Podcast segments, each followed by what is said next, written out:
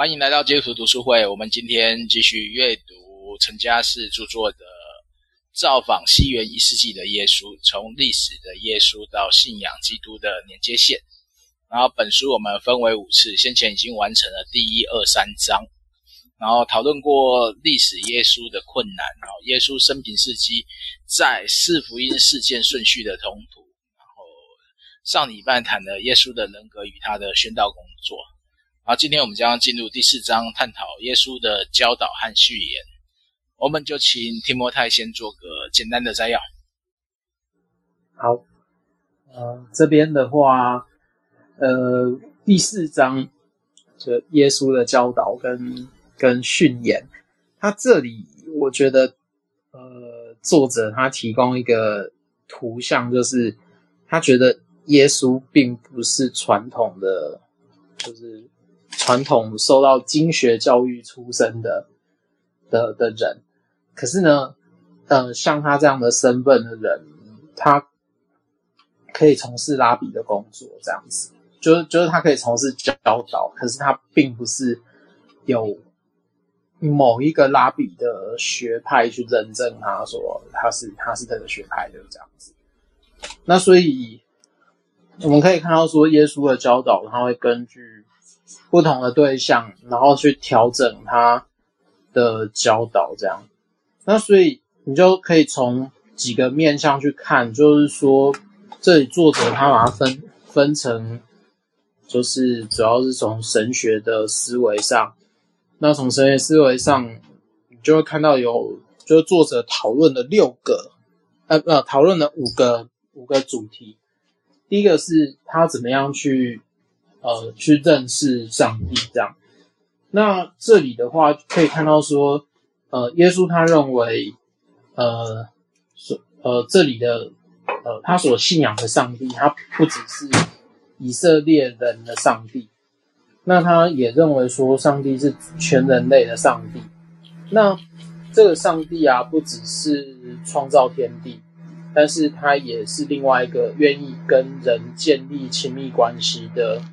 的的神这样子，那第二点就是主要是，呃，他用天赋来称呼上帝的话，就等于是他承认一种人跟上帝一种亲密的关系，但是在亲密关系底下，他愿意去，就上帝愿意去倾听人怎么样去祈祷，然后并且接纳人的祈求这样。那第三的话，就是耶稣他认为天赋是完全的，所以人的一切作为都要用天赋的完全做最高学习的榜样。我记得这里好像是马马太，或者是或者是呃约翰福音，可能也提到类似的观点。那接着就神学上还有一个是耶稣跟上帝的关系嘛，然后前面有提到说，它是一个很密切的互动。然后，并且他也教导门徒是要这样密切的跟上帝互动。那这里我觉得作者有一点点在讨论三位一体的东西，所以他就会拉出一个小主题，就是说，即便耶稣跟上帝的关系是很密切的，可是他们在实际的状况下是分开的，所以呃，他们有点像是父跟子的关系。那所以。他变成说，呃，他对门徒的教导啊，都是呃教导他们怎么寻求，就是跟上帝的旨意，就是怎么寻求天赋的旨意这样。那接着就我们在圣经或福音书里面会看到的，就是人的义，还有那个上帝国的义。那这过程当中会看到说，呃，这里可以。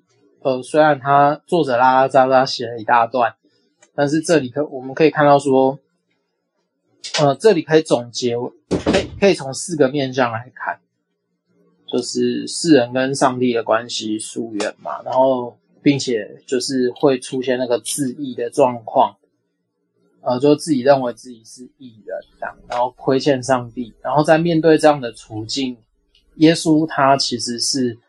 在很多信息上都是教导人要悔改的。那接着天国，呃，天国的主人是上帝。然后世人没有办法靠着自己的意行进入上帝的意，或者说没有办法靠着自己的意行进入天国这样。那但是它中间会有一个转折，就是比如说我们在路加福音可以看到浪子的比喻嘛，那可以看出就是这个上帝他在耶稣所传达的信息里面，他就很像是慈父一样，然后去接纳那些就是。要不要去接纳他在外面放荡的幼子？然后，嗯，耶稣他不只是教导上帝怎么样用，就是慈父的爱面。哎，耶稣不只是教导这个信息，就是上帝怎么样用慈父的爱去面对世人。然后，当然他更进一步要求他的跟随者要爱仇敌，然后善待亏负他们的人。那。在施与受的关系里面啊，呃，我觉得作者他一直把他神学观带进来，所以你就会一直读到说，呃，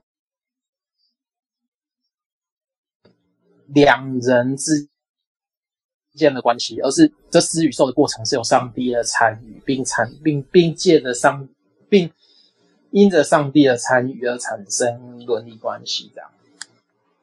那当然就，他就会讨论到，比如说旧的礼仪和新的伦理啊，比如说我们在经文里面，马太福音吧，我们就一直看到说什么古人说什么什么什么，但是我告诉你们，你们要要怎么样？那我们在读马太福音的时候会看到这样的原则嘛？就比如说耶稣他不反对敬虔的礼仪，但是如果你只是遵守那个形式。然后没有去重新解释它里面的精神的时候，那它就不是天国的法度这样。那第二个面向是第二个比较大面向的是，呃，作者就接着转向了对上帝国跟永生的教导。那这里的话，就是他指的是说，耶稣爱传什么是天国，然后可能有人说什么是上帝国。哦，或神的国，然后呃，我记得在马太福音跟路加福音，它中间是会有一点点不一样的。那在这里，作者好像没有这么明确的分别，所以他就会用上帝的国，他其实指的是他的治权。那这个治治理的权利，它不只是存在于天上，但是也延伸到地面。那这里的话就会哦，作者把它分成五个，作者会把先先讨论说耶稣跟上帝国的关系是什么。那我们前面就有提到说，耶稣跟天父是一个很密切的关系，所以呢，在这过程里面，他所传的讯息一再透露说他是这个国度的掌权者。就呃，我们看好像看马太福音，或是看。路加福音会有会看到这样子的的的观点，那还有这个上帝国，它到底本质是什么呢？那这里作者他又认为说，它是超越物质的境界，它就是超越物质界，然后它会是一个上帝的治权可以贯彻，就统治权可以贯彻的地方。那当然，耶稣在世上他怎么样去？呈现他呢，他就是用比喻的方式在讲这个上帝的国。那这个在后面就会再继续提到。那接着，呃，这个降临在地上的上帝国呢，主要是耶稣他继承了施洗约翰的信息。比如说，我们会在马太福音里面看到说，天国天国近了，你们要悔改信福音，或者是路加福音的，呃。或者是马可福音，你可能是说什么？呃，你要呃，就是说什么上帝的国要来临啊，或者怎么样之类的。然后你就会看到说，这是从呃，就是说你从如果从人的角度看，他就是施洗约翰的信息被耶稣给继承。可是呢，耶稣又扩大了这个信息，他认为这个是上帝国拯救罪人的工作。然后透过上帝的赦免跟人的悔改，然后用隐喻来传递这样的信息。那后面的三个在上帝国里的人，他到底是怎样的人？那在这里，你可以透过福，我们就可以透过福音书看到，就是它里面传达一个焦点，就是当人只要跟上帝连接，就等于是住在上帝的国度里面，那他就可以，那这个人他在上帝的眼中，他就看为是一个永活的。那呃，但是这样的进入上帝的国或进入天国，他虽然是为一个为所有不同身份的人开放，可是呢，过程也不是每个人都可以进入的，就可能是一个很窄的门或路。那在耶稣的观念里面啊，就是人的义，就人所做的好行为，他没有办法成为上帝国的义。所以呢，在这过程里面，你只有透过。就我们只有透过上帝的全能、怜悯跟赦免，我们才有能力去进上帝的国。这样子，呃，我觉得这里蛮有意思的，可以之后再来讨论。那，诶，在上帝的国面或天国，它其实都会都会有面临人跟人之间新的关系是什么？那耶稣他常常会用宴宴席。我记得宴席比较常出现在，我记得应该是路加福音。那那个耶稣他会用参与宴席的欢乐，去比喻说在上帝国度的状态。那进入上帝国之后呢，呃，就是所有的人因为进入这个国度，他们成为上帝的儿女。然后这过程当中不再有死亡，然后也不再区分男女。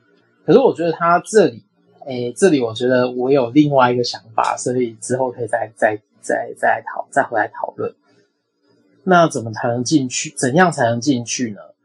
比如说，呃，我觉得这里很展现作者的神学观点，就是说他认为能进入上帝的国都是恩典。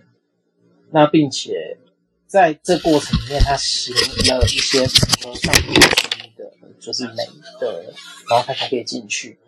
那当然，它里面就用什么，就是在审判的时候啊，有山羊跟绵羊啊，然后有呃，好，反正就是绵羊，就是那些呃，把事情做在最小的人身上的人，他就是绵羊这样。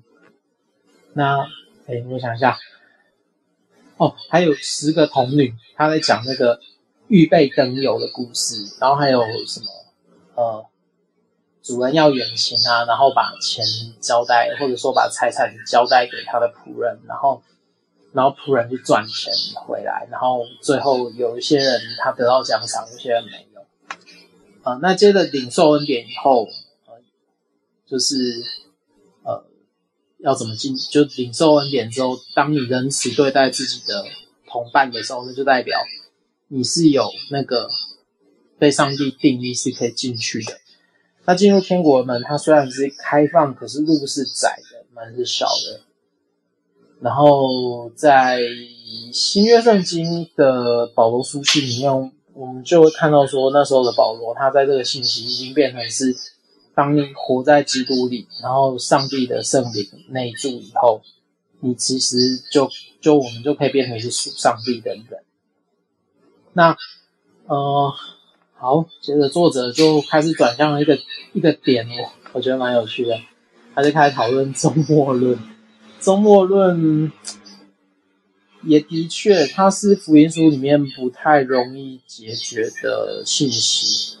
那当然，作者就很简单的介绍嘛，就是说他是犹太宗教或呃犹太基督，诶犹太跟第一世纪的产生的基督教，它内部一个很特殊的文化。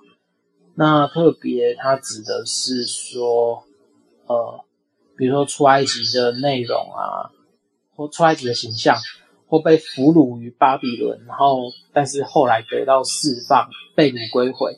的这个形象，以及先知书里面所提到的内容，它很多都牵涉到关于某一个时期，呃，一个族群，比如说犹太人，或者是犹大国，或或是被国，或者以色列，他们经历呃被上帝兴起，然后结束的时候，他们就要讨论，他他们其实就会转向说，哎，为什么我们有信仰这个上帝，可是我们的呃国家还是会结束？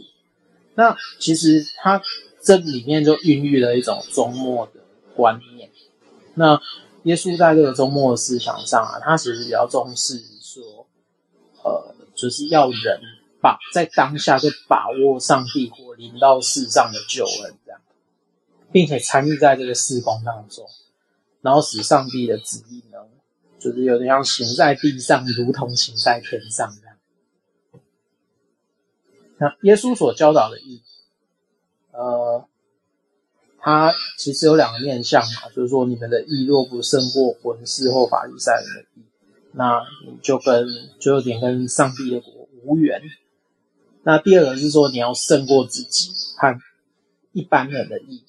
那这两个面向到底有什么重要呢？就是说，文士跟法利赛人，就是作者就是讨论他的身份嘛，他就认为说，文士他比较是。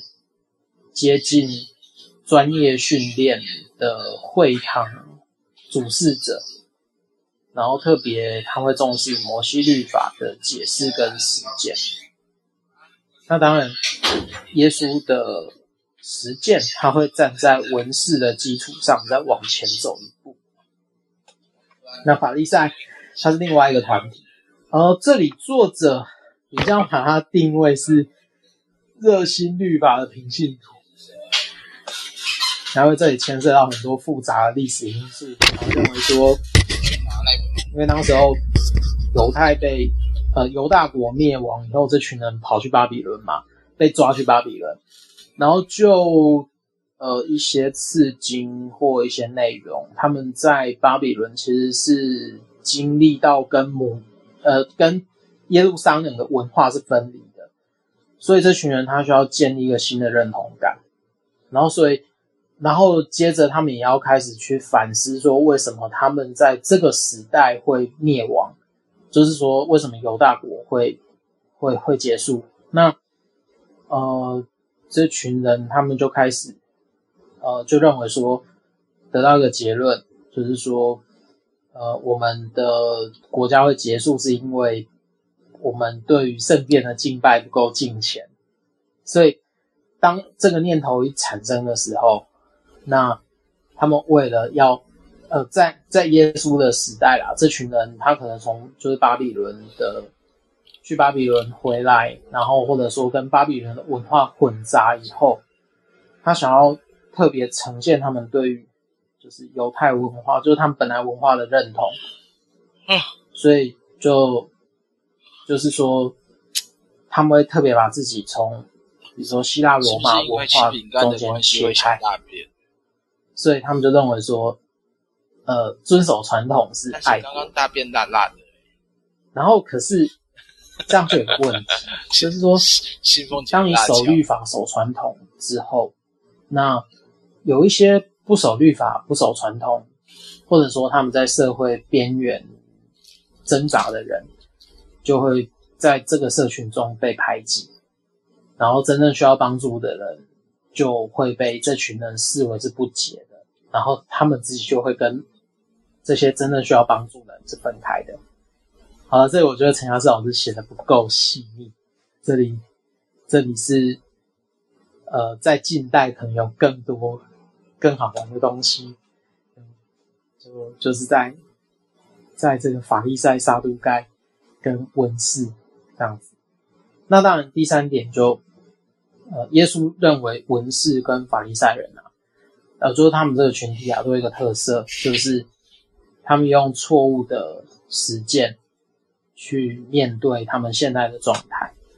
呃，不管是面对就罗马的希腊罗马文化，或者是面对在政治上被罗马罗马统治，那他们都在用一种不太对，哎，应该说错误的方式在面对现在的现在的状态，这样。那所以，呃，当然就一般呃，耶稣的所教导的义嘛，就是另外一个点是要胜过自己跟一般人的。那呃，胜过自己的意有点像是说你对自己的要求要高过对于自我的观感。那第二第二个面向是你要高过一般人的意，就等于你要高过一般人的价值观。那甚至你在这过程当中，你要胜过敌对者的意，然后就用一种以善胜恶的态度去面对这样的状态。好，我、哦、还有这么多，所以接下来上帝国的义嘛，就大家如果比较熟的话，就是呃，我们会看到八福，就什么虚心啊、谦卑啊，然后什么使人和睦啊之类的。我们就会看到类似的，耶稣在教导当中比较和比较，就马太福音里面会提到的部分。那接着就耶稣的比喻里面，我们也会看到，就是上帝国的义，它到底像是什么这样子。那接着，呃，在这里还有一些是跟耶稣的自己的人生观有点。接近，然后接着他也会出现在，呃，耶稣话语的权柄里面。那还有一个就是，当耶稣在教导一些东西，不是那种就是不为当代人马上可以去接受的事物的时候，就是他也会用这个时刻来传达什么是上帝国的义。好，那接着。呃当然，在这过程里面，除了教导意义之外，那因为耶稣也是一个就是在在冲突当中的人物，争议人物。就如果你以文士或法利赛人的观点来看的话，然后呃，你会发现耶稣有很多教导是当时候就是很。很守传统的人，他们没办法接受的。那所以在这冲突的过程当中，就会有人拿一些问题来为难他。呃，当然就是要陷害他、定他罪这样子。那当然，耶稣都是用，就是说，如果看福音书会发现，耶稣他用他都用很聪明的方式把它化解掉。对，那当然就四个面向嘛。就可不可以纳税给凯撒啊？缴税的问题，还有圣殿税，然后可不可以休妻啊？那就是可能，呃，犹太学派里面对于婚姻，它是会有，就离婚，它可能会有不同的看法或规定。然后接着就是说，可不可以用石头去打死一个，就是被，呃，被。被抓到就是通奸的女性，就是呃，好，我觉得这段他没有举得很好，因为这个故事，如果大家有看和本修订本的话，他会特别把它框起来，然后就说这个故事是后面来加进去的。好，那 anyways，然后还有最后一个难题，就是说你。就是说，就有人会质疑同意是上帝去看一看他开什么车子，基督吗？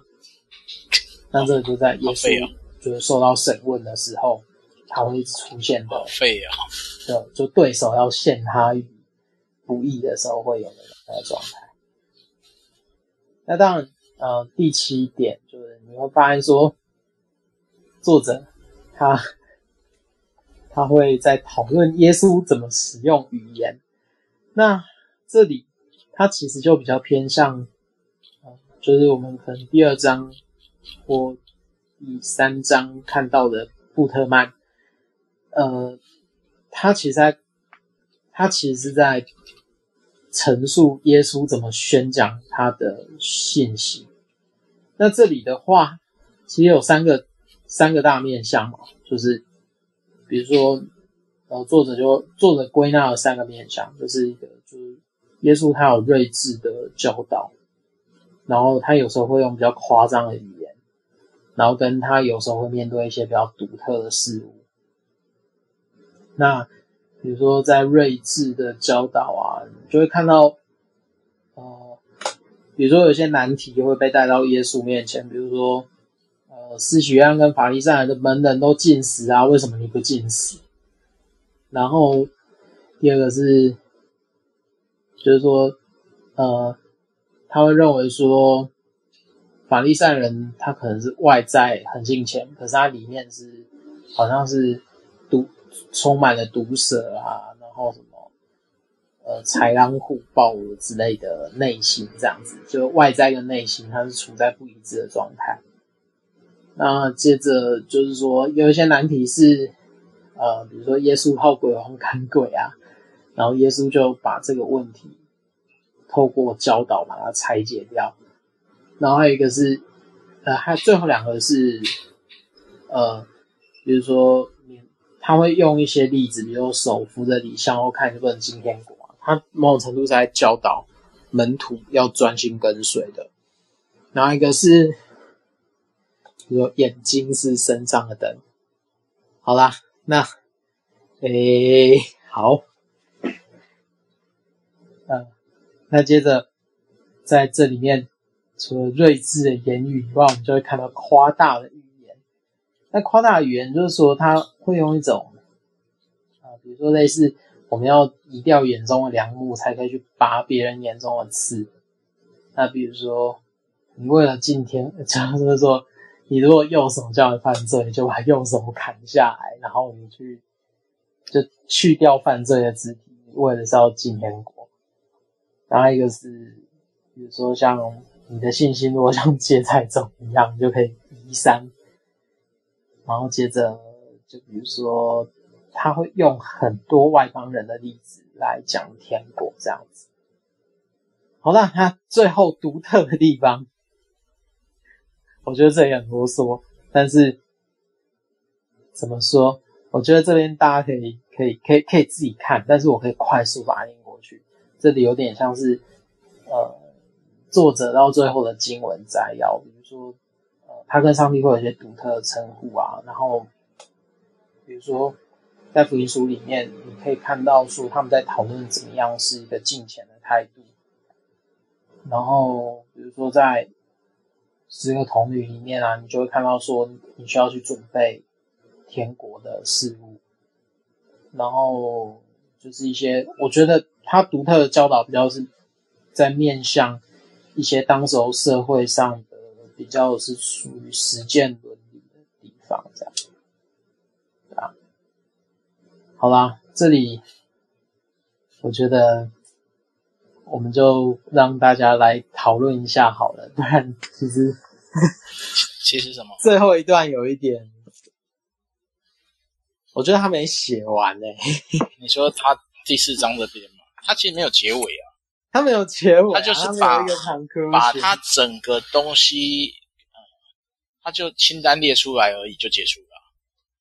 这个我觉得很烦，就他所有东西都写了，但是没有结尾啊，就所以说。啊、嗯，因为这里我要帮，这里我可以给他一个结尾吗？你可以啊，因为我觉得他他只是把他想说的全部讲完。这里如果你要硬要给他一个结尾哦，嗯，就是你可以看到说耶稣在耶稣在教导上，他其实是很创新的，即便他不是受受到好作者的观点哦，不是我的观点哦，即便他没有受到。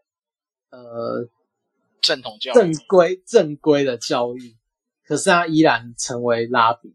哎，这个这个我觉得是有争议的。这个这个在犹太文化不可行，所以一定，我我我没有那么笃定耶稣没有受过正规的教育，我没有那么笃定。没有啊，所谓的正规在那个时候，什么叫正规？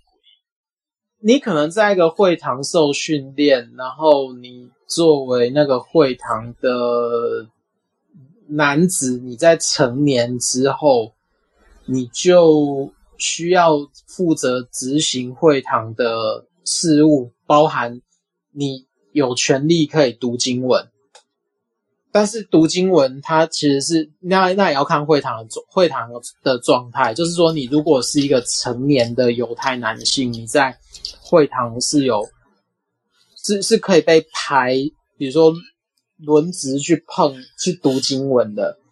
那你读经文，你不可能只有怎么讲？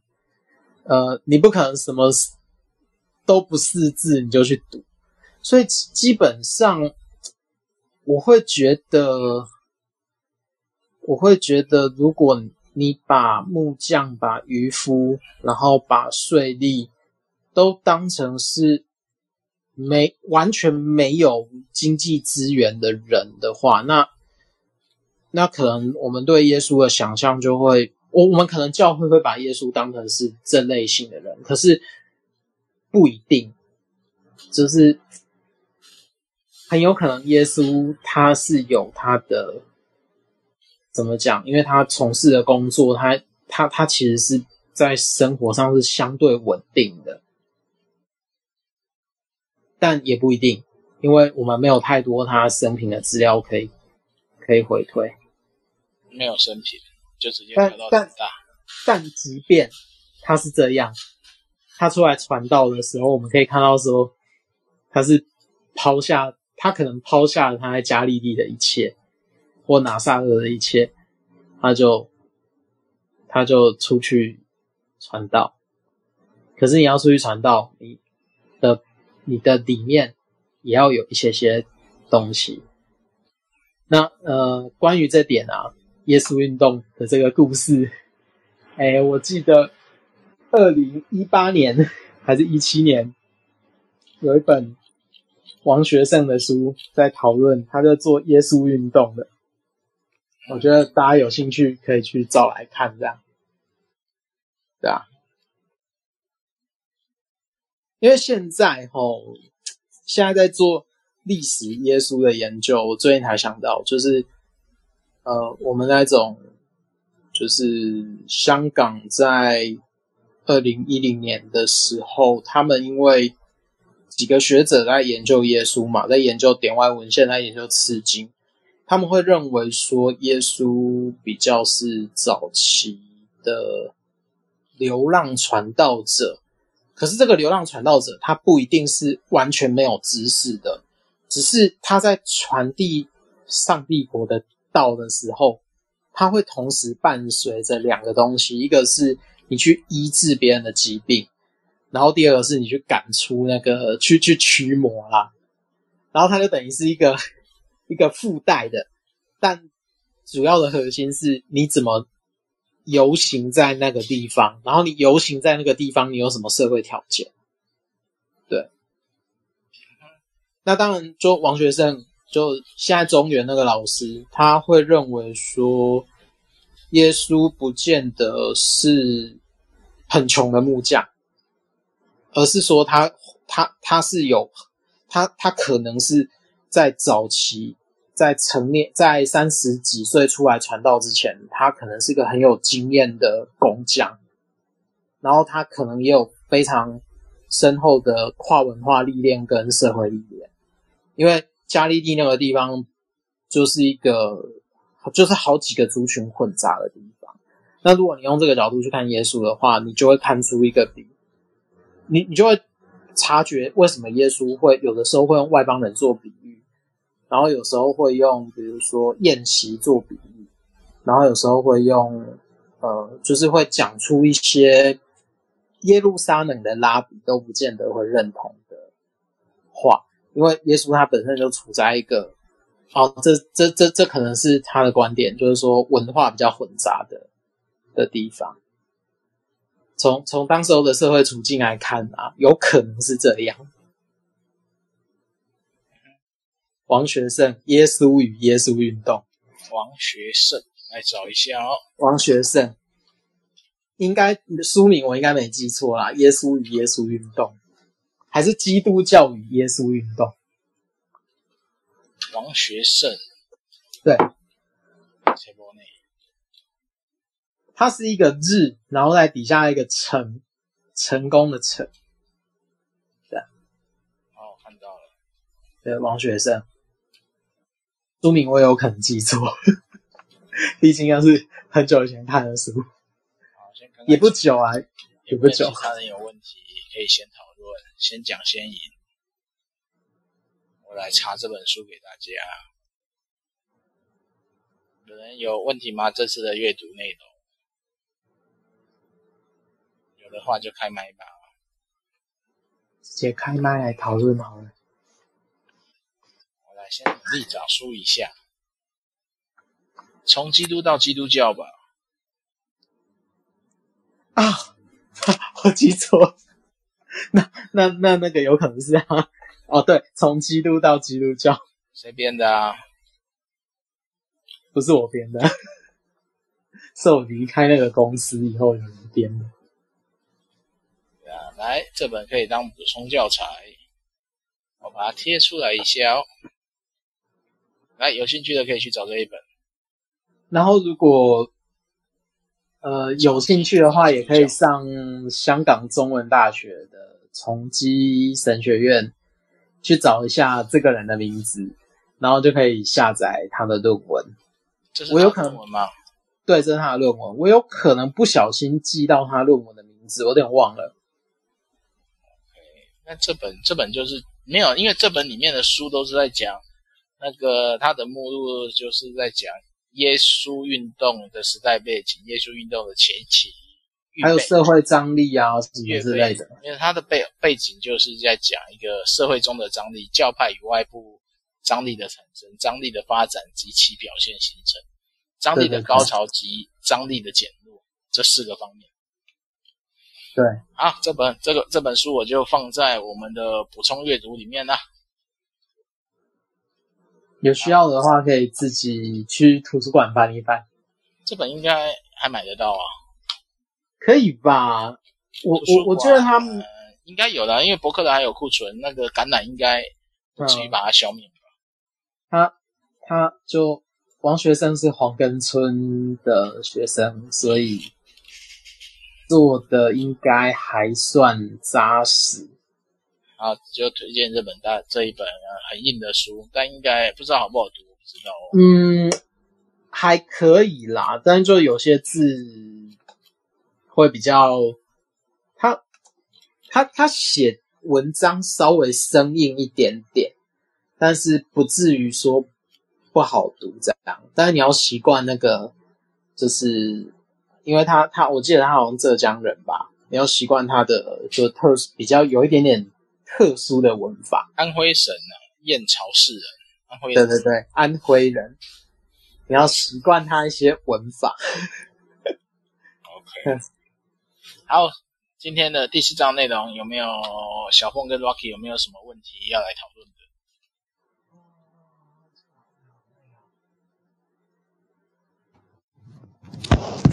哎，对，耶，好，请讲。哎，你那个就是感觉呃，当然很谢谢我们作者陈老师哈，这个确实很。很复杂，很零散，哈，就是说我们真的好好去探讨耶稣那个历史的耶稣，哈，觉得那个环境，还有那个当下，哈，那个时机点，那个整个社会环境、国际环境、政治、宗教环境都很，啊，真的是超乎我们想象的复杂。如果我们越细看，觉得哇，真的是好复杂，好复杂。所以我觉得真的很不容易啦。那。我们在读福音书啊，是这个二十一世纪的台湾人来看，我想又是很多很多障碍要超越哈、啊，才比较能够进入当时的那个情境里面去了了解耶稣讲的话。那我觉得，那我觉得我们呃，感觉教会在这方面也好像。还站在蛮遥远的距离在看福音书，虽然教会已经两千多年了哈，这个但是感觉距离还是很遥远。那呃，我们大部分我我个人主观会觉得，教会能够一直走下来，大部分它还是比较依靠这个这个保罗的教义神学啊，那么分量占了非常大。那么也弟兄姐妹一般也是依附在保罗的教义神学上面啊，但是这样子只有这样子，是不是也会有问题哈？因为我们是信耶稣嘛，不是信保罗啊，不是信使徒保罗，所以呃，是不是？当然，保罗的神学非常重要，但是是不是还是要回头来追寻这位历史的耶稣哈？那呃，我们的作者陈老师他。呃，写的这本书，我想很不容易哈，能够把资料这样收集，做一个整理啊，陈述给我们。但是他呃花了那么多时间，但是他我不知道他书里面我是没看到，他并没有特别好像很想强调历史耶稣的重要性，好像没有。他花那么多时间做这个事，但是他并没有在开头或者是哪里哈，也许我没有看到，好像。特别去强调历史，耶稣是多么的重要，呃，我们忽略他会有什么不好的影响，什么样呃属灵上的亏损，好像他没有提这样的事情，所以我觉得也是诶有一点奇怪啊，就是说还是说我不晓得是什么样的角度来来来看这样的事情。啊，另外一个问题就是我也想提提一下，就我们读耶稣的那个教导哈，那呃。我记得九零年代有一个很很有名的标语哈，叫 WWJD 哈，不知道大家有没有印象？那呃，在台湾好像也没有说很流行，但是我偶尔还是会看到有那个可能组内的基督徒呃，把这个标语贴在呃车子后面啊或者门把的地方哈，不晓得大家对。这个运动哈，这个有没有什么样的看法？觉得这样子适不适合？有没有意义啊？是不是能够让基督徒真的在生活上得到帮助？哎，这是我第二个问题。好，交给提摩太回答。提摩太跑去哪了？提摩太，有有有，WWJD 吗？对。赛姆斯出现了哦，塞姆斯好，你在下面听吧。好，继续回答。什么什么什么什么？我我跟塞姆斯问候一声而已啦，没事。好可怕，因为让他上来，等一下下面会一群人，不能让他上来。你赶快讲，不然我会出事。好，那个我我我会觉得，我会觉得历史上的耶稣他其实算，嗯，怎么讲？我读完这章以后，会觉得有一点。怪，但是，嗯，不过我仔细想一想，他有呃，作者有可能是在一个在一个状态里面提到，就是说他可能想要聚焦在耶稣的教导跟训言，然后再加上说他可能会觉得跟耶稣互动的人。呃，可能就是在犹太人的环境里面，就是拉比跟呃他的学生，还有可能加利利可以接触到的的外邦人，那或者是说其中一些呃罗马人，那这里面你就会看到说，他就好像会强调说耶稣是一个中心。或者是耶稣的宣讲是一个中心，就有点像前面第三章还是第二章提到的，就布特曼提到的那那个，就是 Kerygma 跟那个，就主要是宣讲的部分。那我会觉得这里作者有点太聚焦在耶稣的讯息上面，而。忘记了一个东西，就是耶稣在传讲他的信息的同时，他需要不断的跟他的社会处境互动。那这个社会处境下，我觉得，呃，陈家是就这作者他在回应的过程里面，就会显得比较比较难以去想象，因为我们其实。会觉得说，在这段他并没有带入一个就是很明显的比如说在加利利的形象是怎么样，在耶路撒冷的环境可能是怎么样，然后或者说在旷野的处境可能是怎么样的的的这些图像，所以我们在看到他的教导跟他的训言的时候，我们会觉得，呃，我自己觉得这一段有一点干，就是说他很难很难让你去想象说他为什么会。耶稣为什么会讲出这些话？而我们只有看到说，哎，耶稣只跟法利赛人跟撒都该人在互动，然后法利赛人可能会有一些什么，他守律法是为了爱国特质啊，或者说他为了一些呃，就是可能宗教的呃呃各平信徒的敬虔这样子，然后文士可能是个会堂领袖啊，然后。可是我们就不会去怎么讲，我们就不会去想说，呃，这些法利赛人或者是这些这些怎么讲文士，或者是这些社会上面掌权的这些人，我们只会把他们视为是一群人，然后他们可能会有同样的观点或同样的想法。可是我们却忽略掉他们中间一些很很细微的差异。那，嗯，我们会好像觉得说，嗯，就比如说作者好像是用一个神学的核心在在带整个整个就是耶稣的信息这样子，就是我觉得在读起来有一点点不太尽兴的地方，这样。那他有没有少讲了什么呢？因为他讲的这些应该是嗯，在信仰中经常被提的。对，他有没有哪些没讲到？你觉得很重要？有没有哪些没讲到的？我觉得，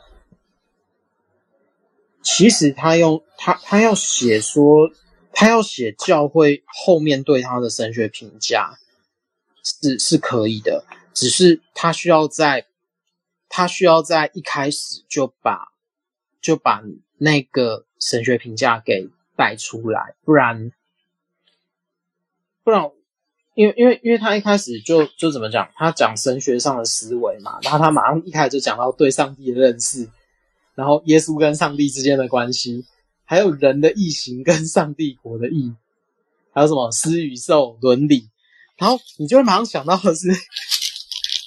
怎么讲？你知道我看到这个，你让我看到这个标题啊，我一开始就想到，嗯，我在读基督教 要义吗？是啊，没错啊，就是我会觉得你你要用基督教要义来串这个东西，你就直接讲嘛，然后就是你不要这样不干不脆的，就就是说你把基督教要义加尔文对耶稣的归纳。然后你可能只是加一些历史的背景跟材料，然后就把这些东西硬塞到耶稣的身上，那我就觉得读起来好像就是怪。呃，提摩太那个，我记得我们第第一章啊，不是，就是第一次这这本书第一次我们讨论的时候，嗯、就是说有提到，就是说有一点我我是觉得不太认同，就是说他呃讲。讲就是很强调，就是说耶稣复活，呃，然后大家就认定他是基督嘛，承认他是基督，然后就一切就改变了。嗯、那么回过头来看历史的耶稣，这些只是一个，呃，我如果没记错，好像是类似一种补述啦，啊，用这些材料。那因为要讲这个耶稣，要把他他到底是谁，好像要把他介绍清楚。所以我从这一点来讲，我觉得他后面做的就是这样子啊。他不是。真的要描述那个历史的耶稣，嗯、而是大前提他已经在教教哎，对，是信仰的基督。那他已经大前提就告诉我们了，前言其实他已经讲了啊，就是这个历史，包括我如果没记错，前言最后的那个总结啊，小结的地方，他又在强调这件事情啊，嗯，成就是耶稣复活，这个是最重要的事情。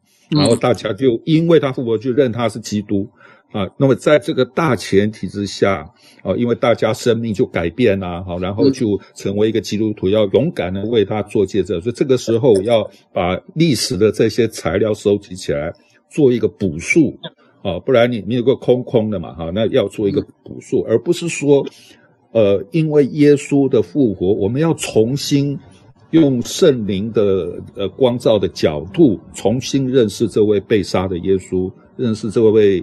历史的耶稣，认识这位犹太人，耶稣这位特殊的犹太人，他没有这个意思的吧？所以说，我觉得他一开始好像已经表跟我们讲清楚啊，只是我们不知道他他真的是这么认真在做 啊。那么，就我们读起来，哎，他只是在补述这个，把材料整理好啊，让我们看。当然。这个对我们也很重要，只是说，嗯，好像我们想，如果我们期待要读历史的耶稣，好像不是这个样子才对，啊，那那其实我们是用保罗神学，啊，或者是教会历史的神学来，包括用因性称义的道理，耶稣并没有直接讲硬性称义啊，就是我们用使徒保罗的，譬如说啊，神学的教义的道理回归来解释。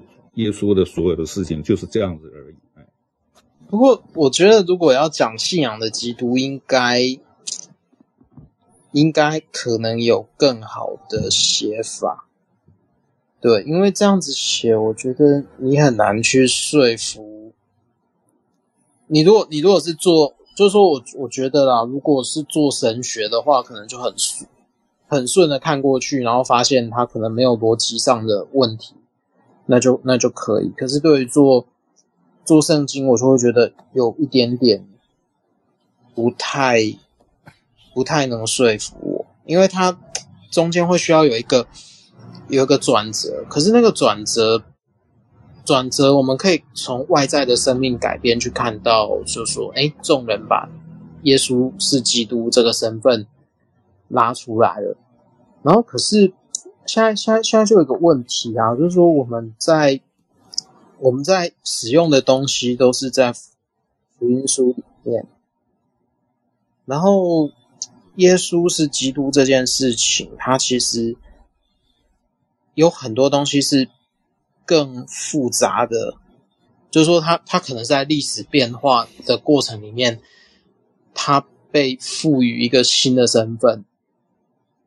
就是在复活之后的很多事情，包含呃，可能使徒行传以后，然后一直到就是基督教产生的前一百年，对。那当然，如果不是从这个脉络去看的话，我就觉得，嗯、有一点不是很，我觉得我不是很满意啦。对啊。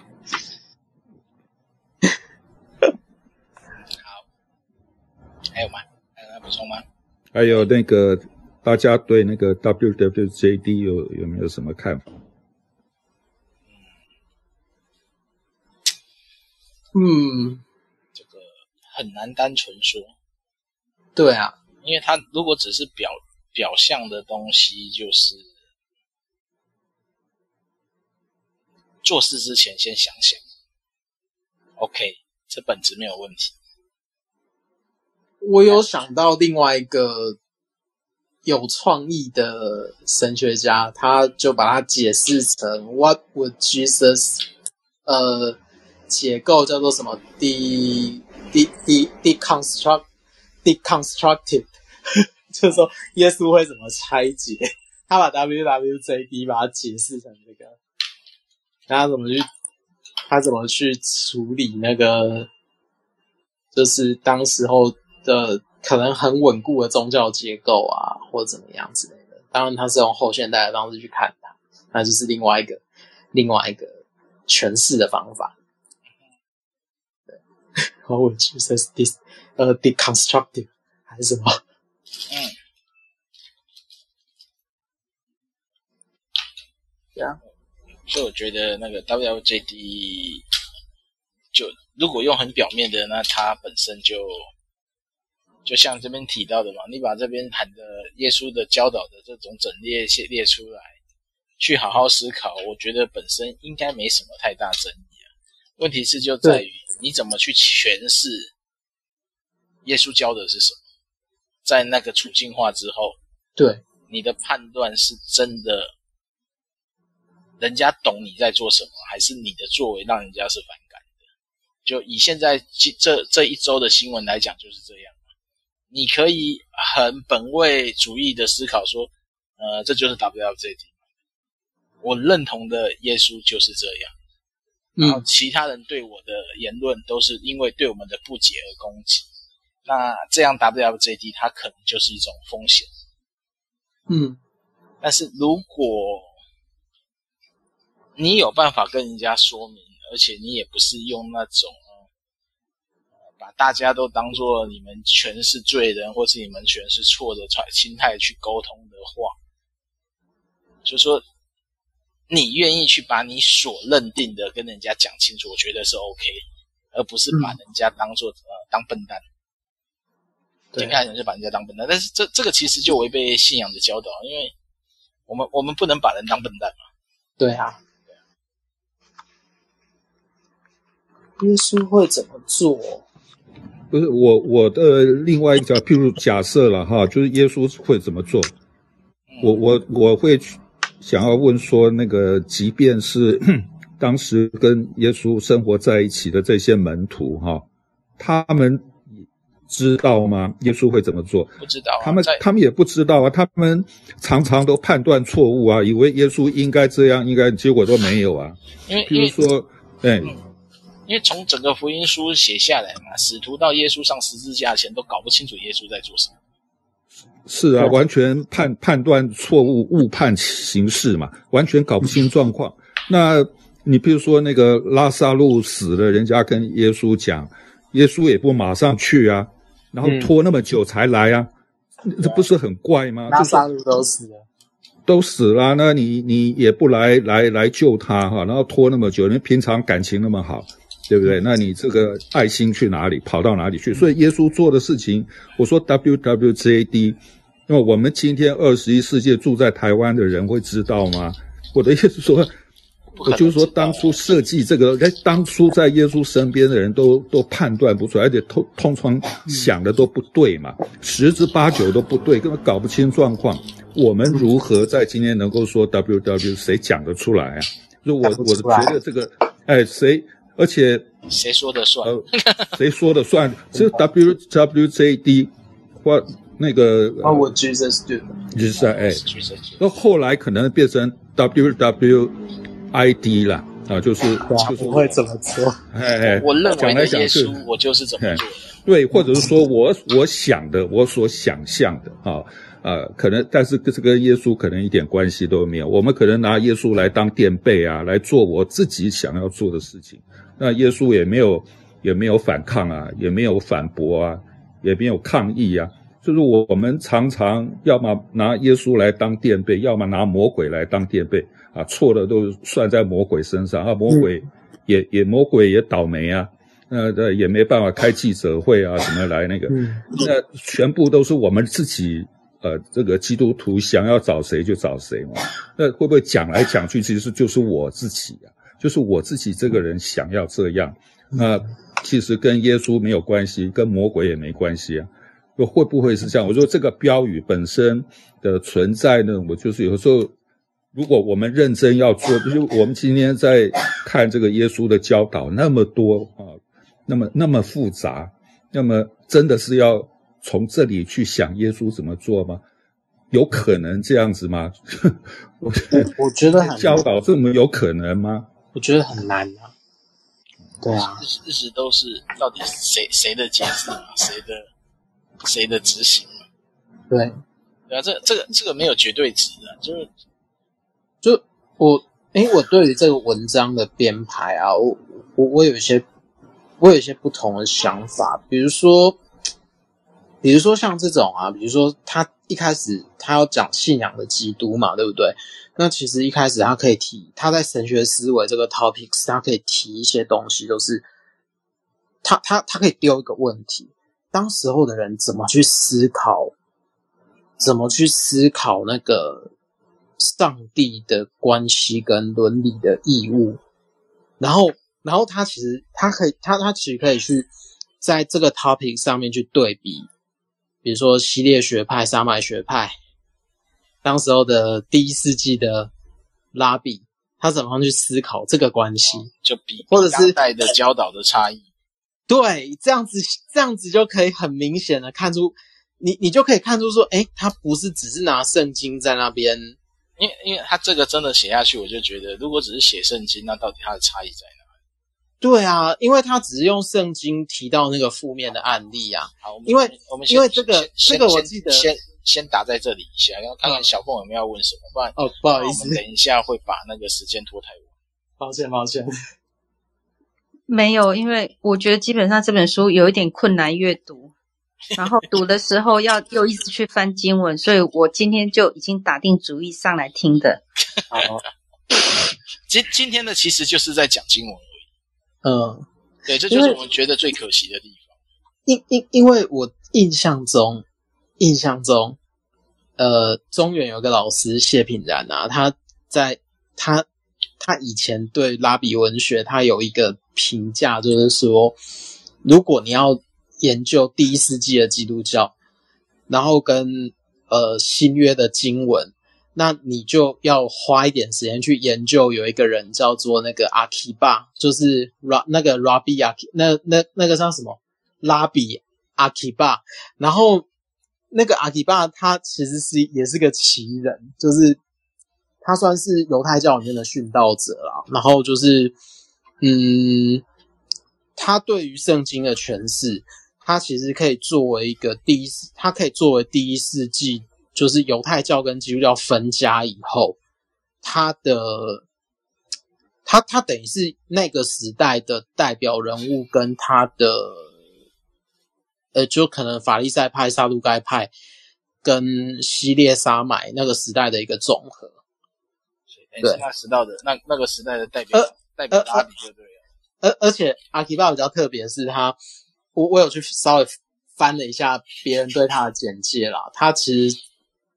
为什么可以研究？是因为他的他的著作其实被收录在后面的经文诠释里面。其实其实那个量非常的非常的多，著作等身，对啊，这这是 Rabbi Akiba，也蛮有趣的。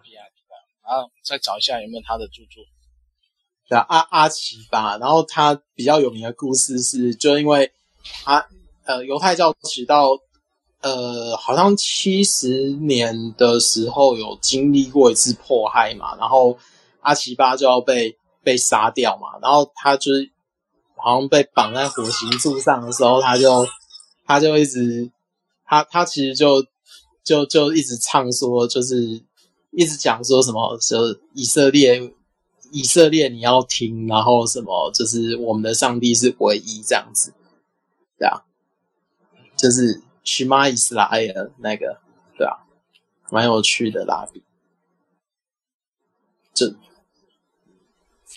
但我觉得耶稣时代假设啦，假设陈阳世老师这样写的话，即便他用二手材料，你都会觉得他整个故事的就会变得更立体。就是说，当时的犹太教可能有这些这些可能性，然后耶稣或者说基督教所讲的耶稣，他有这些可能性。比如说，你做圣经的，你就会提出说，在新约里面有这些可能性。然后接着点外的经文，比如说我们在看的多马福音啊、犹大福音啊，然后或者说是什么，还有什么福音书？彼得福音、诺斯底派的。他所呈现出来的耶稣是这个形象，那基督教耶稣到底是站在哪一个位置？因为你在这，因为因为因为早期的时代一定是犹，基督教跟犹太教它是作为一个在犹太教里面的分支，还有诺斯底作为希腊传统文化的接受基督教后的代表，他们是一起在竞争那个。耶稣是基督这个信息的诠释权，到底谁诠释的是对的？然后为什么犹太教他又会把基督教排除在犹太教之外？它其实有一个过程。它原本是可能我只是一个接受一个弥赛亚的教派，然后可是后来这两个教派中间越来越不同。那这那这差异绝对，我我我相信它绝对不只是呃基督教吸收了更多外族的非犹太的信徒，而是它里面有更深层的原因是，到底基督教它怎么样去渗入到所谓好就小亚细亚，然后那个希腊罗马的就希腊化这个世界，那如果我觉得陈亚斯老师如果能够把这个呈现出来的话，那我们今天就不会只是看到，只是看到他把经文归纳以后，然后就这样子呈现出来。我这样会不会被他听到我在嘴他？我觉得也还好，因为因为他等于没有没有做其他的补充材料，在这个写，对我觉得，哎、欸，其实那个歌泰森就有哎、欸，他就没有用，他明明那个中文中文就就就有那一本，葛德泰森用心眼光看耶稣万保罗，什么？葛德泰森又是谁呀、啊？就是那个啊，就是他他的那个书目书书目最后一本，对，最后一本，其实最后一本那个他的他的书是蛮重要的，我觉得。葛德泰森，哎，但是我的意思就是说，奇怪，为什么他他 为什么没有？哎，就像提摩太说，他没有用这个人的他的那个角度来写，哎，或者把。我好像在引用上也没有，我我我我我我检查一下，他引用好像没有看到。好像没有，他他都是用用在哪里？书没有，他只是参考书目，他不一定会告诉我们他有没有引用，还是可以再查一下。应该是还在后面吧。他引用比较多是用那个 Jeremias 的那个 Jeremias 用很多，嘿，耶稣的比喻。不过有可能比喻是那个陈家士研究的那个核心，重核心这样，对。哦，好可惜，很可惜。那个，因为既然提到这个 Tyson 这这位作者哈，那我、嗯、我是想说，顺便也推荐他另外一本书，我觉得蛮好的。如果要了解历史的，哎，对对，那个那个加利人的身的影子啦，哦，对对对，哎，也不太容易读，但是我觉得，呃，他这本书是把那个信仰的基督哈。尽量降到最低最低的比例啊，那么纯粹就是去谈耶稣那个背景，而他是用写小说的方式啊来写。那他的书名叫《那个加利利人的身的影子》嘛，所以说他在他这个小说里面只告诉会呈现那个背景，但是不会呈现出耶稣本人，这是很奇特。所以他告诉我们那个呃。这个人的影子，也就是告诉我们那个背景啊，那个影子所投射出来的样子，但是耶稣本人并没有出现在那个小说里面。呃，他他是从这样一个角度来来让我们认识耶稣以及他他的历史性。那我觉得这个这个很特别啊，我觉得效果也很好，因为我们太容易把信仰的基督哈呃强加到历史的耶稣身上，所以。呃，不容易看到历史的耶稣到底是怎么回事，不容易，因为太容易。我们在教会已经被那个教育太久了哈，而且太强太深啊，这个已经所有的东西都内化，所以我们用我们的角度去谈历史耶稣，最后可能还是用那个信仰的基督在看所有的事情。那我觉得泰森这本书是很很特别哈，那么他有很好的技巧。啊，只告诉我们耶稣的身影，啊，那表示说这是从背景环境来看这个人。啊，所以呃，但是不容易读啦，哈，这也是蛮累的，呵 呵蛮辛苦，嗯、蛮辛苦读他的书，嗯，那本算是因为他用小说写，所以流畅度会稍微高一点。对，有可能那个加利利人的那个那本我看完，我觉得南南与北出版社。那本我觉得还好，嗯、没那么难看，是可以看的书，当小说看。就是他会把那个，就是当时的背景环境很多的重要元素啊，都都拉出来。当然不不敢百分之百确定，但是我们可以去揣摩那个环境啊，耶稣是处于什么样的的处境啊？当时背景大概是怎么样？啊，提供蛮多很好的资讯的。对，真的，我喜欢那我我喜欢那本书，虽然是我很久以前看的。对，我们读书会没人还，好悲剧。嗯，都没人帮我认真推。好了，那我们今天先到这边了啦，因为九点十三了。嗯，然后我们下一次就是把第五章被告白的基督读完。好，所以下一章是什么？变救赎观吗？救赎论吗？基督论、救赎论，看起来应该是哦。基督论，整个第五章是讲基督论。嗯。